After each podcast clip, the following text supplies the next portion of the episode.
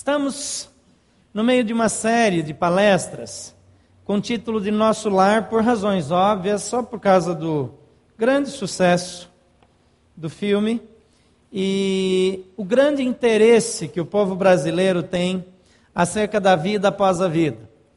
Eu não sei você, mas tem gente que tem muito medo de morrer, tem gente que tem medo até do escuro. Tem casas que a luz fica ligada a noite inteira. Porque se apagar a luz, a pessoa tem medo. Tem gente que nem oração de olho fechado não faz, porque tem medo do escuro. É um pouquinho de exagero, mas é muito interessante como os nossos medos, as nossas uh, marcas que vêm eventualmente da infância, elas nos conduzem por muito tempo na nossa vida.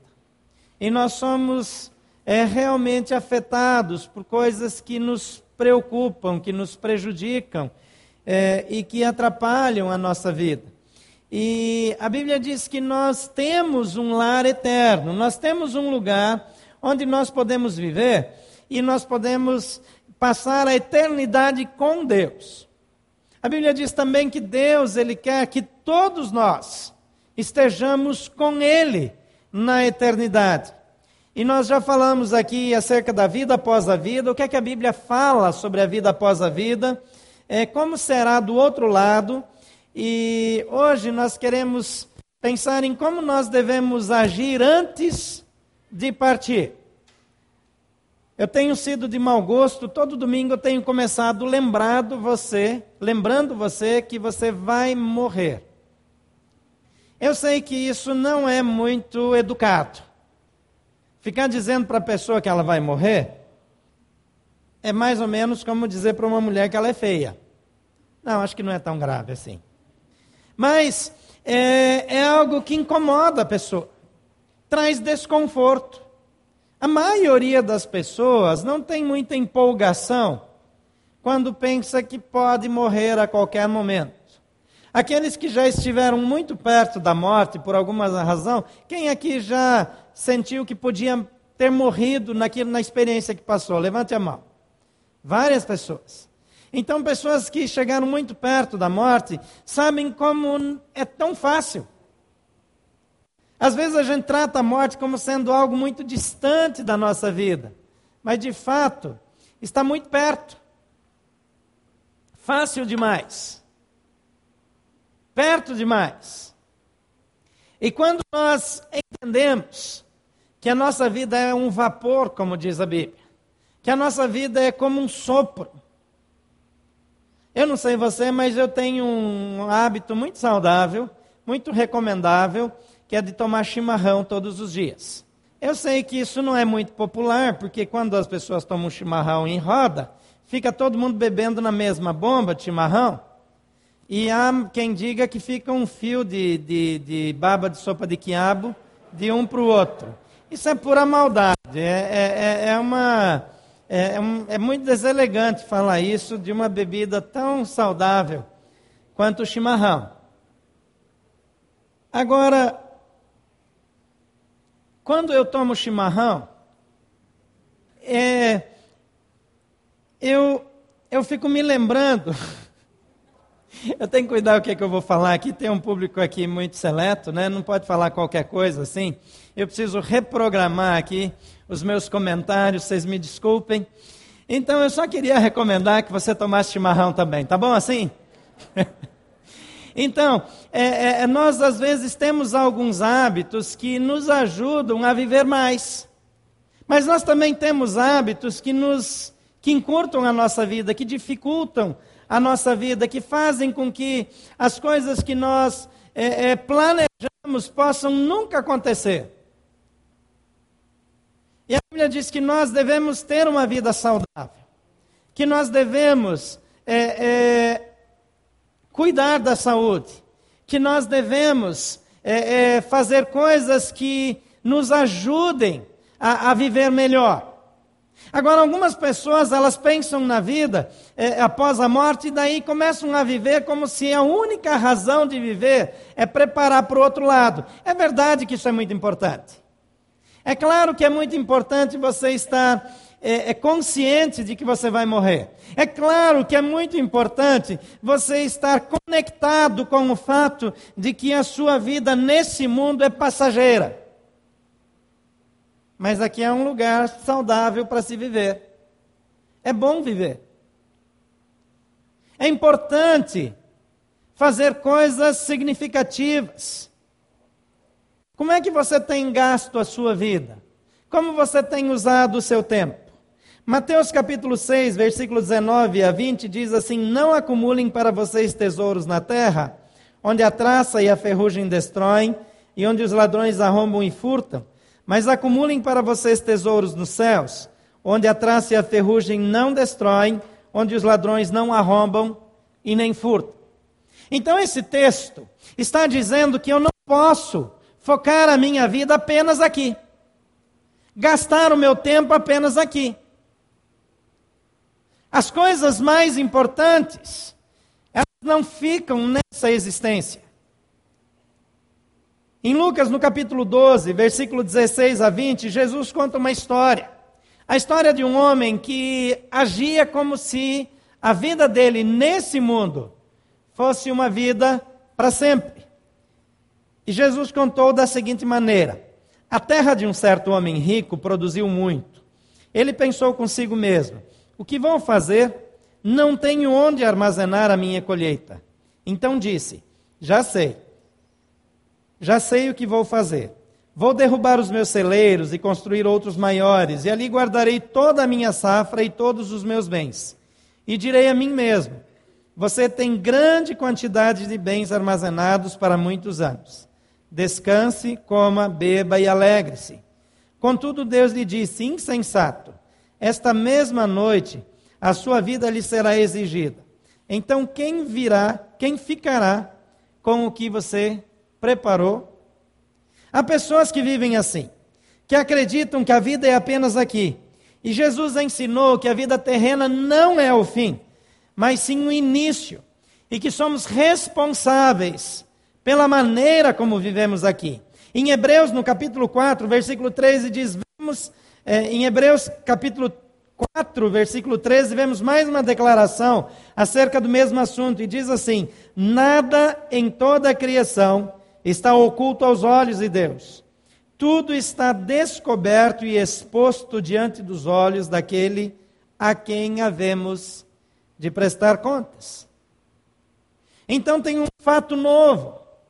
Primeiro, Jesus conta a história de um homem que está vivendo como se a coisa mais importante fosse acumular e depois desfrutar. Jesus diz: Você vai morrer essa noite.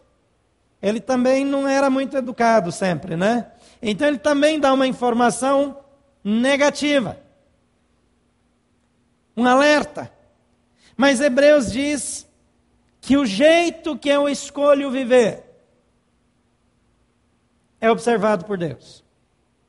A maneira como você vive, a maneira como você procede, a maneira como você trata os seus familiares, aquilo que você faz quando ninguém está olhando, Deus está vendo.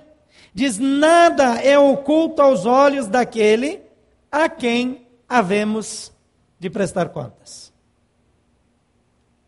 Então talvez isso seja desconfortável, mas eu e você prestaremos contas de todas as nossas atitudes em vida. A Bíblia diz que nenhuma palavra tola, frívola, mal aproveitada que sair da nossa boca, nós deixaremos de prestar conta. Você já pensou quantas coisas você fala num dia? A gente esquece o que falou no dia. De vez em quando minha esposa vem falar comigo que eu falei alguma coisa para ela e eu falo assim: eu nunca ouvi esse assunto na minha vida. Tem mais alguém que é que nem eu? Obrigado, é, é, eu me sinto melhor. Porque às vezes eu me sinto um completo imbecil. Não é verdade? E aí ela conta detalhes, porque a memória das mulheres é muito perigosa. Eu não sei se você já percebeu. E muito seletiva. Tem coisas que elas fazem questão de esquecer em poucos minutos. Mas algumas coisas elas vão lembrar para sempre, com detalhes. Aí quando ela começa a dizer, você lembra aquele, aquele dia em 1932? Você está perdido.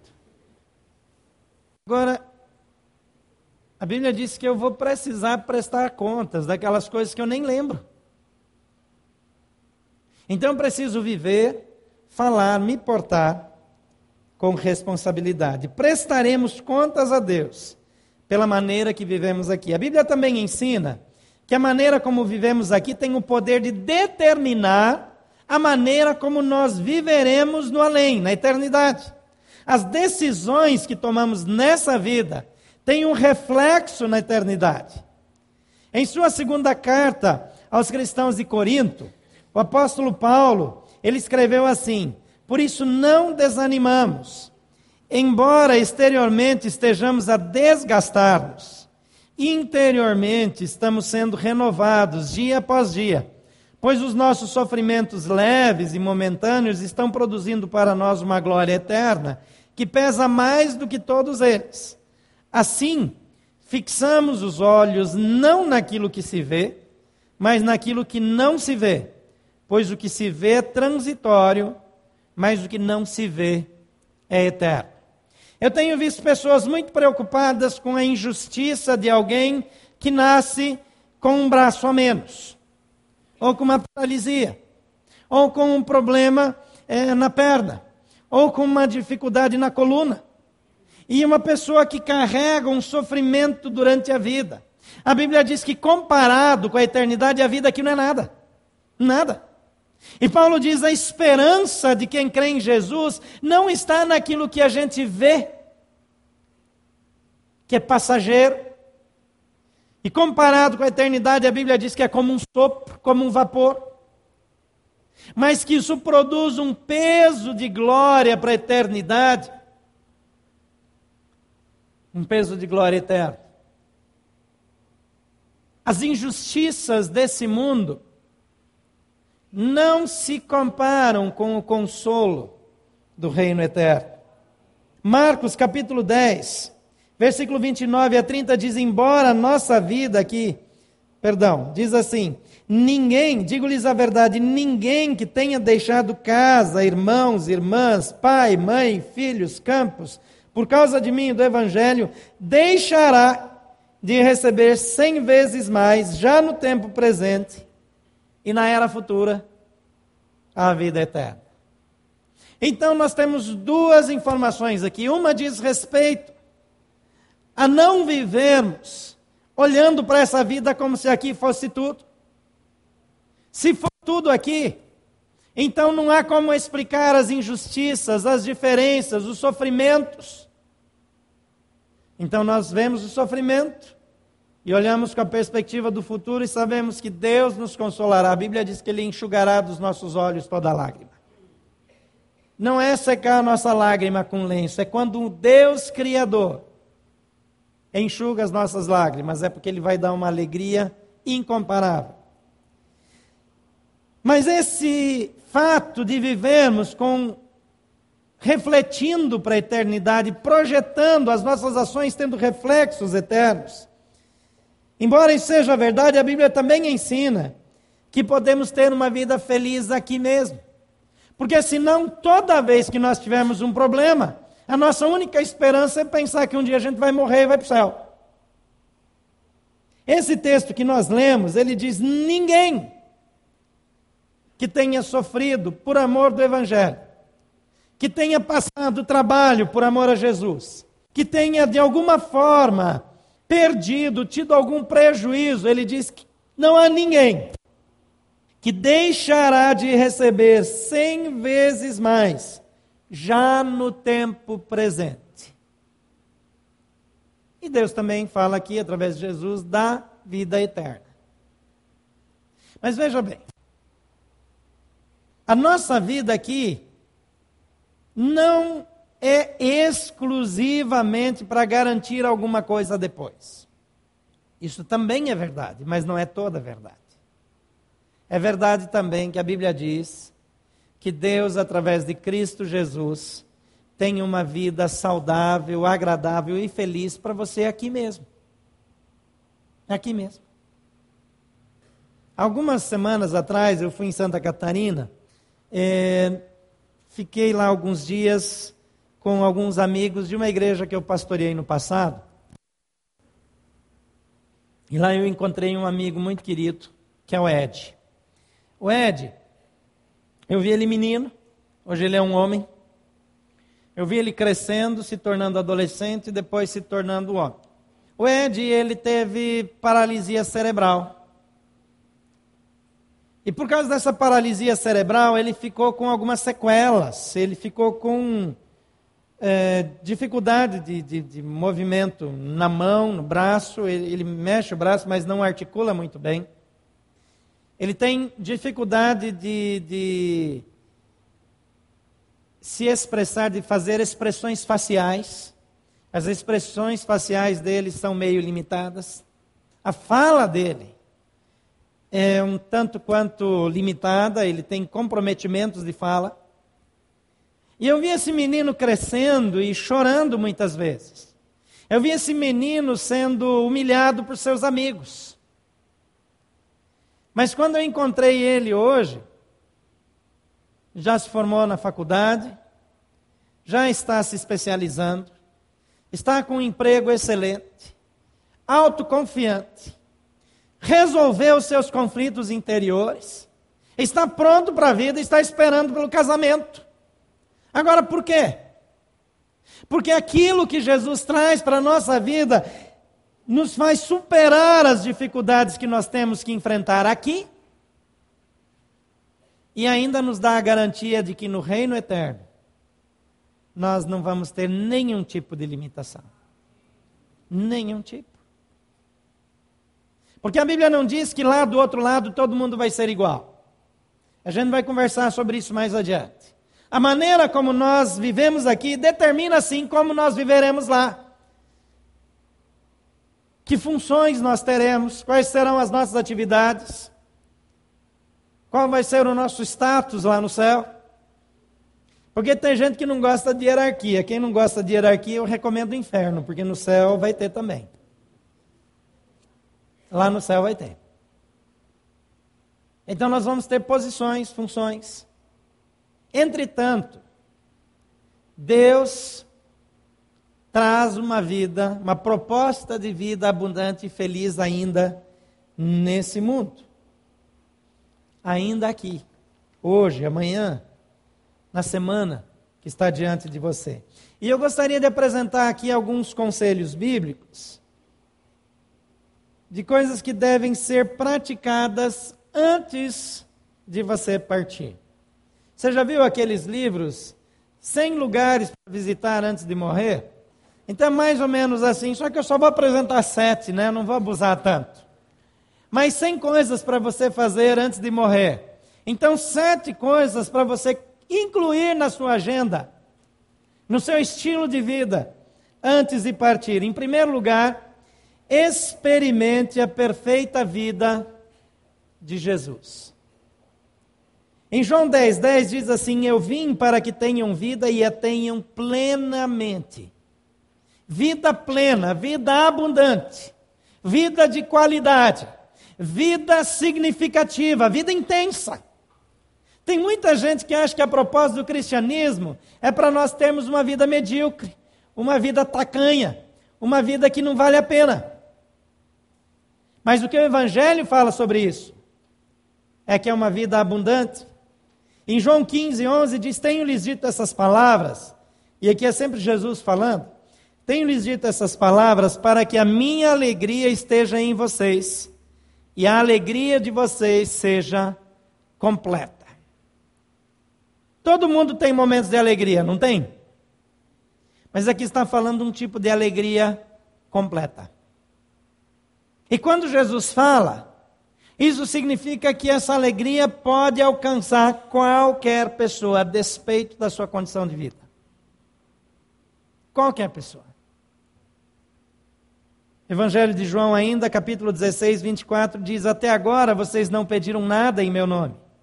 Peçam e receberão, para que a alegria de vocês seja completa. Vejam que Jesus está dizendo que ele tem uma proposta de vida que vai te fazer feliz aqui. Porque tem algumas filosofias que nos levam a pensar assim, bem, eu devo me conformar com o que eu estou vivendo, porque eu estou preparando alguma coisa para o futuro. A proposta do cristianismo é diferente. Ela diz: vai começar a funcionar agora. Funciona já. Funciona no seu casamento. Funciona no seu namoro. Funciona no seu trabalho. Funciona na sua vida educacional. Porque é uma mudança de dentro para fora, independe das circunstâncias externas. Então a grande diferença da proposta do cristianismo é que o que Jesus fala começa a funcionar no momento que você aceita Jesus como Senhor e Salvador. Não é que um dia, talvez, quem sabe, ah, quando eu alcançar um determinado nível, quando eu chegar a uma certa categoria, não, é agora.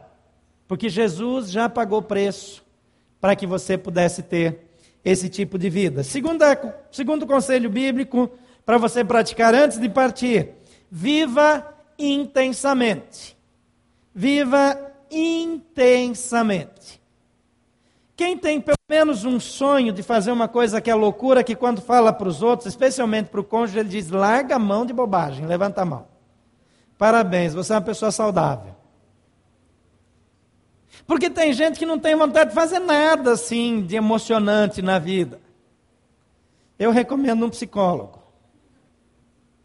A vida é fantástica demais para nós vivermos dentro de um cronograma muito fechado, muito estreito. Seja ousado. Faça a viagem dos seus sonhos. Faça uma dívida que você vai morrer antes de pagar. Calma aí, segura, segura. Algumas coisas na nossa vida, a gente de vez em quando tem que ser meio sem juízo. Pessoas ajuizadas demais ficam feias mais cedo. Não sorriem. Estão sempre apontando para os outros que estão, que estão fazendo loucuras. Faça uma extravagância de vez em quando. Não é todo dia, não, não empolga. Eu fico vendo, às vezes, alguns casais que nunca saem sozinhos, nunca fazem uma viagem, nunca vão para aquele hotel. Aquele que tem que juntar dinheiro uns meses para poder pagar. Aí você tem que. Primeiro tem que comprar casa, tem que terminar de pagar os carros, tem que fazer mais isso. Depois são as crianças na universidade, primeiro na escola, depois no ensino médio, depois na universidade. Depois quando está só na capa da gaita, lá no finzinho de tudo, Aí vai lá para fazer o quê? Aí só olhar o pôr do sol. Acabou. Então você precisa fazer algumas coisas antes de partir, quando já está quase lá na curva lá do Cabo da Boa Esperança. Aí, gente, too late. Então viva intensamente. Eclesiastes, capítulo 11, versículo 9 diz: Alegre-se, jovem, na sua mocidade Seja feliz o seu coração nos dias da sua juventude. Siga por onde o seu coração mandar, até onde a sua vista alcançar. Só tem um probleminha aqui. Diz assim: Mas saiba que por todas estas coisas, Deus o trará a julgamento. Eu não gosto muito dessa tradução, eu gosto de uma outra que diz assim: Sobre todas essas coisas você prestará contas a Deus. É a mesma coisa, mas fica mais simpático, né? Fica menos ameaçador. Seja desajuizado com responsabilidade, trocando em miúdos. Porque às vezes a gente leva a vida a sério demais. Demais.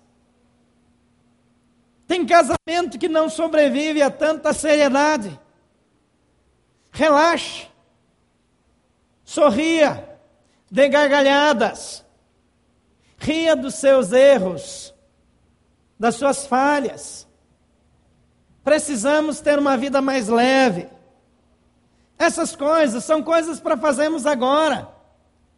Reconcilie-se com seus amigos. Por que levar tão a sério quem errou com você? Perdoa ele, volta lá, continua. Quantas coisas boas vocês fizeram juntos agora? Não tem mais contato. Porque ele pisou na bola comigo. Não vale a pena viver assim. Seja feliz. Terceiro conselho bíblico para antes de partir, invista na sua família. Olha só esse versículo abençoado. Quantos são casados aqui? Então os demais morram de inveja. Olha o que diz aqui. Desfrute a vida com a mulher que a quem você ama todos os dias desta vida. Tinha uns outros versículos aí que eu ia colocar, mas foram censurados. Aproveita a vida. A Bíblia diz que lá no céu não vai ter casamento, então não adianta esperar para ser bem casado no céu, é só aqui. O esquema lá é outro, o jeito lá é outro. Então é agora. Em Provérbios 5,18 diz: Seja bendita a sua fonte, alegre-se com a esposa da sua juventude. Não é só na juventude é a esposa da juventude que vai continuar sendo a mesma na velhice. Amém também ou não? Amém. Ah, fico aliviado. Salmo 127, versículo 3 a 5 diz: Os filhos são herança do Senhor, uma recompensa que Ele dá. Como flechas na mão de um guerreiro são os filhos nascidos na juventude. Como é feliz o homem que tem a sua aljava cheia deles, não será humilhado quando enfrentar seus inimigos no tribunal. A Bíblia deixa claro que os filhos são bênção, para alguns os filhos são um terror. Pensa numa mãe de um traficante. Algumas famílias decidem não ter filhos, alguns casais decidem não ter filhos. Não querem mais, porque é muito caro. Você sabe que se eu não tivesse filhos, eu teria uma vida, assim, financeiramente falando, até bastante boa. Dá para fazer muita coisa com o dinheiro que a gente gasta com os filhos. Você já fez as contas? Melhor não fazer. Você sabe que eu costumo pegar minha carteira para pegar algum dinheiro e não tem nada. Adivinha para onde foi? Os filhos, eles têm um custo. Lógico. E eles crescem. E aí o custo aumenta. Aí você acha que vai diminuir um dia, né? Talvez diminua. Eu, por enquanto, estou ainda no olho do furacão, não tenho noção de como é que é, é, é não gastar dinheiro com os filhos. Mas eu tenho. Eu não consigo pensar em, em mais do que duas ou três coisas que se comparem em prazer como uma tarde livre em casa, com os filhos, com as meninas, em algum lugar, dando muita risada. É um tempo de diversão. Até quando a gente briga, alguém solta uma piada no meio e vira tudo em gargalhada. Eu fico desmoralizado, quero dar uma dura, não funciona mais. Mas que bênção, que alegria que é ter filhos. E tem gente perdendo essa oportunidade. Agora, deixa eu dar uma palavra para você que não pode ter filhos. Primeira coisa, você, se tem problema, um dos dois é estéreo, ore a Deus. A Bíblia é cheia de histórias de pessoas que Deus é, restaurou, ah, curou da esterilidade. Agora, deixa eu dizer uma outra coisa. Tem tantas crianças crescendo sem pais, precisando de um casal como vocês. Eu tenho andado em lugares ao redor do mundo onde as crianças são abandonadas pelas famílias, onde meninos e meninas dormem na rua. Eu já vi um menino chorando, uma criança, quase bebê, chorando, chorando, chorando, para descobrir que ela foi abandonada pelos pais, jogada para a rua e não poder tirar a criança do país, não ter, não ter, não ter instrumentos para tirar e sair de lá com o coração quebrado. Talvez seus filhos já cresceram e não estão providenciando netos. Dá uma fala com o médico para ver se não dá tempo. Quem sabe cabe mais um ou dois aí na sua aljava. Invista na sua família. Não tem ambiente melhor do que a nossa casa.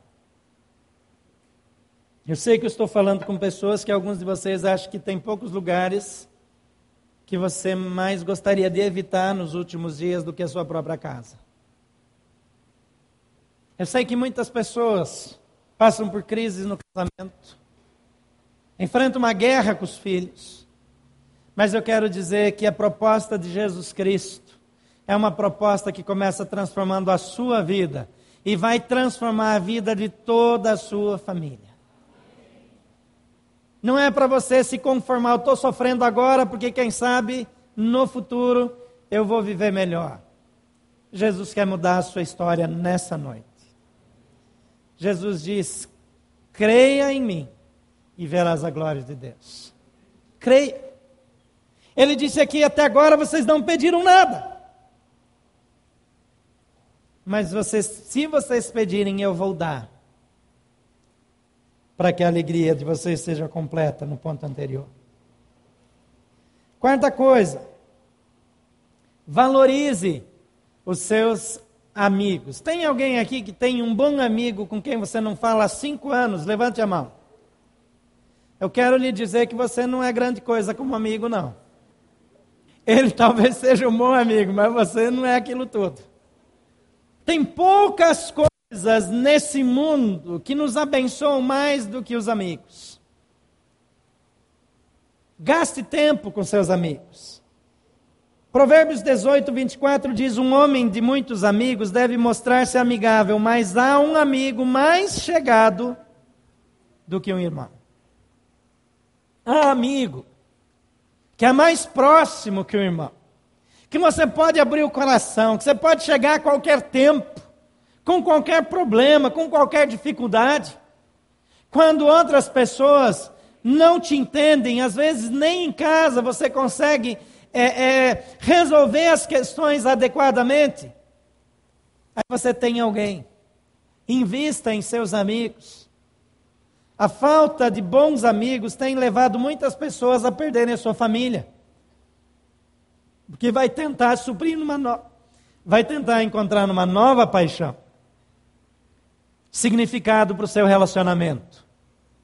Uma boa amizade faz muita diferença. Provérbios 17, 17 diz: O amigo ama em todos os momentos e é um irmão na adversidade. Você já passou por uma dificuldade muito grande e teve alguém do seu lado o tempo todo? Eu tenho um amigo e eu não pedi permissão para citar o nome dele aqui, mas ele é um amigo muito especial. Ele foi administrador da igreja onde eu trabalhei antes, um executivo aposentado da GM. E ele sempre foi muito prestativo comigo, um amigo leal. E ele passou por um problema. E quando ele passou por aquele problema, ele teve um problema de saúde. E ele teve uma dificuldade muito séria de coluna que ele já não podia mais se mover.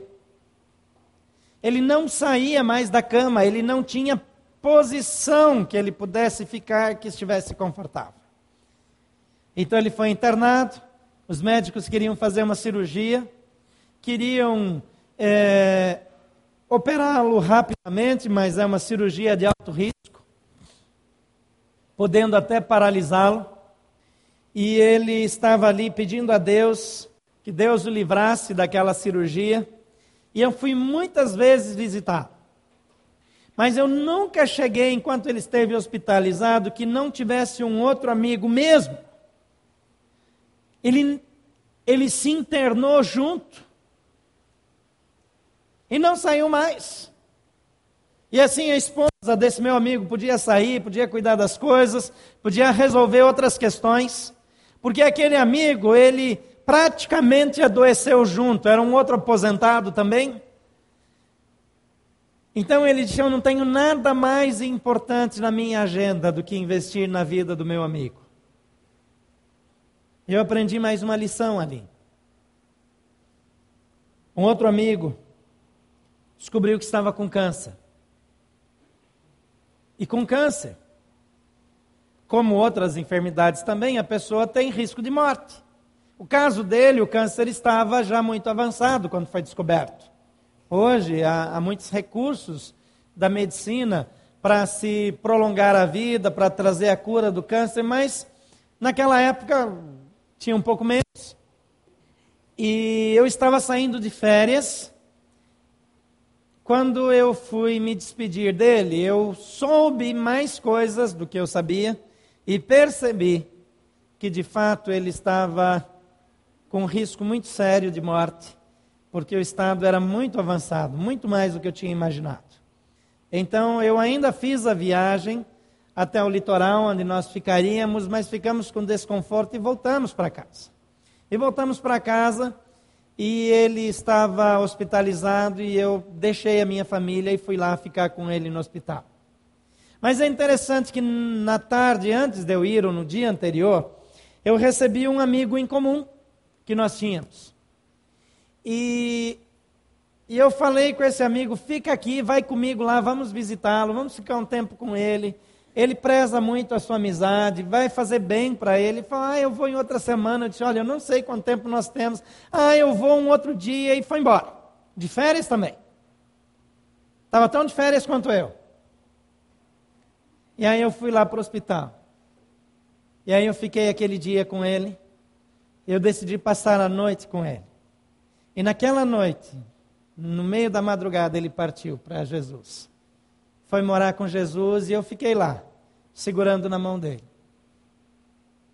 No dia seguinte, o amigo que nós tínhamos em comum soube.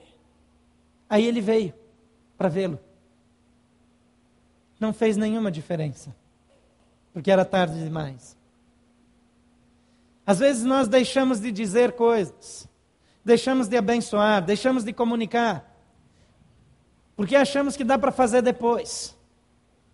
Depois pode ser tarde demais. Flores se dá em vida. Flores em volta de um caixão. Não tem o menor sentido para quem partiu. Tempo de dar flores. Enquanto estamos vivos. Eclesiastes 11, perdão, Eclesiastes 4, de 9 a 11 diz: é melhor ter a companhia ter companhia do que estar sozinho. Porque maior é a recompensa do trabalho de duas pessoas. Se um cair, o amigo pode ajudá-lo a levantar-se. Mas o pobre do homem que cai não tem quem o ajude a levantar. Mas pobre do homem que cai não tem quem o ajude a levantar-se. Se dois dormirem juntos, vão manter-se aquecidos. Como, porém, manter-se aquecido sozinho? Um homem sozinho pode ser vencido mas dois conseguem defender-se. Um cordão de três dobras não se rompe com facilidade. Você é uma pessoa solitária? Faça amigos. Você não gosta de atender telefone dos seus amigos? Mude. Você não gosta de visitar os seus amigos? Mude. Os amigos se vão. A vida se vai. Então valorize os seus amigos antes de partir e antes deles partirem. Quinto conselho bíblico para fazer antes de partir é aprenda a amar as pessoas. Amar de forma incondicional. Não discrimine nenhum grupo, nenhuma categoria, nenhum tipo de gente. Jesus morreu por todos eles. Ame as pessoas. Em Lucas 10, 27 diz: Ele respondeu: Ame o Senhor, o seu Deus, de todo o seu coração, de toda a sua alma, de todas as suas forças e de todo o seu entendimento e ame ao seu próximo como a si mesmo. Jesus está citando a lei do Velho Testamento, mas está dizendo: é muito importante amar o próximo, cuidar das pessoas, andar com elas. Em 1 João 4, 7 diz: Amados, amemos uns aos outros, pois o amor procede de Deus. Aquele que ama é nascido de Deus e conhece a Deus. Você é do tipo que não gosta de receber ninguém em casa? Que não gosta de visitar os outros? Que não quer ser incomodado no seu dia de folga? Experimente a bênção que é amar as pessoas. Você será surpreendido continuamente por pessoas que você abençoou e elas vão abençoar a sua vida. Aprenda a amar as pessoas. Sexta atitude, para fazer antes de partir, dedique-se a conhecer a Deus. Às vezes nós vivemos como se Deus não existisse. Oséias, capítulo 6, versículo 3 diz: Conheçamos o Senhor e esforcemo-nos por conhecê-lo. Tão certo como nasce o sol, ele aparecerá. Virá a nós como as chuvas de inverno, como as chuvas de primavera que regam a terra. Conheçamos o Senhor. E quando ele vem, ele vem como chuva de inverno, como chuva de primavera que rega a terra e que faz com que essa terra é, é, frutifique, faz com que as sementes germinem, faz com que as plantas cresçam, floresçam e deem frutos. A sua vida será afetada se você conhecer a Deus. João 17, versículo 3 diz: Conheçamos o Senhor e esforcemos-nos por conhecê-lo tão certo como nasce o sol. Perdão, viajei aqui, né? Eu estou é, é, meio distraído hoje. Vamos de novo. Esta é a vida eterna, que te conheçam o único Deus verdadeiro e a Jesus Cristo, a quem enviaste. Esta é a vida. A vida verdadeira está em relacionar-se com Deus. E não é que vai começar um dia no futuro, mas começa aqui mesmo. 1 João 4, 1 a 3. Amados, não creiam em qualquer espírito, mas examinem os espíritos para ver se eles procedem de Deus. Porque muitos falsos profetas têm saído pelo mundo. Vocês podem reconhecer o Espírito de Deus deste modo. Observe bem. Todo espírito que, prof, que confessa que Jesus Cristo veio em carne, procede de Deus. Mas todo espírito que não confessa Jesus, não procede de Deus. Esse é o espírito do anticristo, acerca do qual vocês ouviram que está vindo e que agora já está no mundo. A Bíblia diz que há outros espíritos que trazem informações, mas que não vêm de Deus. Então, se nós queremos conhecer a Deus, como é que nós podemos conhecê-lo? Se há espíritos que vêm de Deus e espíritos que não vêm, há uma realidade espiritual. A Bíblia diz que a nossa alma, o nosso espírito, foi feito para conectar com espíritos. Agora nós escolhemos se conectamos com o espírito que vem de Deus ou com outros espíritos e nós arriscamos. Nós não podemos confiar na nossa avaliação. Então, tem duas maneiras de conhecer. Primeiro, o que a Bíblia diz sobre Deus é uma verdade que você pode crer. Então, leia a Bíblia. Leia a Bíblia. Se você ler um livro que alguém escreveu, ele pode te ajudar. Mas a Bíblia é água da fonte, água fresca. Então, leia a Bíblia. Segunda coisa, se você recebe uma informação de algum espírito, Questione de onde vem esse espírito. Esse espírito vem de Deus? Eu costumo fazer uma oração e digo: se esse espírito vem de Deus, então eu falo com Deus: Deus, se esse espírito vem do Senhor, se essa informação vem do teu espírito, então fala comigo que eu quero ouvir e obedecer. Mas se não vem do Senhor, que seja repreendido em nome de Jesus e saia de perto de mim. É uma coisa bem simples, mas funciona. E quando alguém vem dizer que está falando movido pelo Espírito, um teste aqui que manda fazer. Ele confessa que Jesus Cristo veio em carne, que nasceu, cresceu, viveu e morreu na cruz por nossos pecados? Se sim, então você pode continuar ouvindo. Se não, descarte, tire da sua, tire a sua atenção dessa pessoa. Então dedique-se a conhecer a Deus, mas comece pela verdadeira fonte de informações, que é a Bíblia, a palavra de Deus. Em sétimo e último lugar, aceite a proposta divina para a salvação eterna.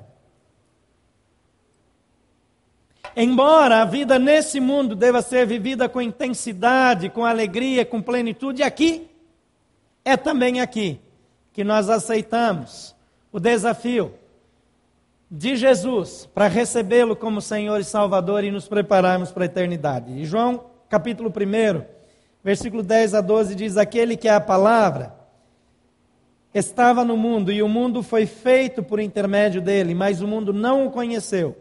Veio para o que era seu, mas os seus não o receberam. Contudo, aos que o receberam, aos que creram em seu nome, deu-lhes o direito de se tornarem filhos de Deus. O Evangelho de João chama Jesus de Verbo de Deus, ou a palavra. E aqui ele diz: aquele que era a palavra, que é a palavra, estava no mundo e o mundo foi feito por meio dele. Quem é que fez o mundo? Foi Deus. E Jesus, a Bíblia diz que estava com o Pai. Quando a Bíblia fala em Deus, está falando a trindade divina, Deus Pai, Deus Filho e Deus Espírito Santo. E diz aqueles que creram nele, aos que o receberam, a esses ele deu o poder de se tornarem filhos de Deus. Os demais foram criados por Deus, mas não, não exercem o direito de filiação. Deixa eu dar um exemplo bem simples. Alguns homens ilustres aí, atores, homens poderosos, de vez em quando aparece alguém dizendo que é filho dele. Enquanto essa paternidade não é reconhecida legalmente, esse filho não exerce o direito de filiação. Eu lembro que Pelé, de vez em quando aparecia alguém dizendo que era filho do Pelé. Então aí tinha que fazer o teste de DNA. Ou então o pai tem que reconhecer a paternidade. Se não é reconhecido, se não é feito o teste de DNA e o filho não entra em contato com o pai, ele deixa de ser filho? Deixa ou não deixa? Na verdade, não. Ele continua sendo filho. Mas ele tem os direitos de filho. Ele vive como filho. Ele recebe herança. Ele tem acesso aos recursos do Pai, à companhia do Pai, à presença do Pai? Claro que não. Aqui Jesus está dizendo, a Bíblia está dizendo que aqueles que receberam Jesus, eles passam a usufruir os direitos de filiação. É claro que foi Deus que nos criou a todos, mas o direito de filiação, o exercício pleno da parte de Deus de pátrio poder, passa a ser ativado em favor daqueles que recebem a Jesus Cristo. A diferença aqui é que Deus vai em busca. No outro caso, são os filhos que vão tentar provar. Aqui, Deus está chamando você e dizendo: Você é meu filho. Reconheça isso que eu quero cuidar de você. Em João 3,18, diz: Quem nele crê não é condenado, mas quem não crê já está condenado, por não crer no nome do Filho unigênito de Deus. Deus enviou o seu Filho ao mundo para que todo aquele que nele crê não pereça, mas tenha a vida eterna. Essa decisão precisa ser tomada antes de partir. Por favor, feche seus olhos. Eu gostaria de orar junto com você. Nessa noite nós vimos alguns conselhos bíblicos. Que você experimente a vida perfeita de Jesus, que viva essa vida de forma intensa e plena, que invista na sua família, valorize seus amigos, aprenda a amar as pessoas, dedique-se a conhecer a Deus e aceite a proposta divina para a vida eterna. Você pode viver e continuar vivendo sem Deus você pode continuar esperando que algo aconteça no futuro que mude a sua realidade. Você pode continuar esperando por novas oportunidades após a morte. Mas a Bíblia diz que a sua oportunidade é agora, nessa noite. Se você quer, a Bíblia diz que Jesus chama você para se tornar filho de Deus. Ele quer te dar o direito à filiação eterna. Ele quer te conceder o direito de salvação. Ele quer te dar uma vida feliz aqui e uma garantia eterna que nunca acaba. Como você quer viver? Você recebe o convite de Jesus nessa noite? Ou você vai arriscar do seu jeito? Quero encorajar você a fazer uma oração comigo. Repita comigo, diga assim: Senhor Jesus. Pode falar juntos todos: Senhor Jesus. Eu creio que tu és o Filho de Deus, que tu és o único caminho, a verdade e a vida, e que ninguém vai até Deus Pai a não ser por meio do Senhor. Eu decido tornar o Senhor o meu caminho, a minha opção de vida. Por favor, entra no meu coração. Eu te torno Senhor e dono da minha vida. Perdoa os meus pecados e me dá acesso a Deus Pai, para que eu tenha uma vida feliz nesse mundo e uma vida eterna com Deus para todo sempre.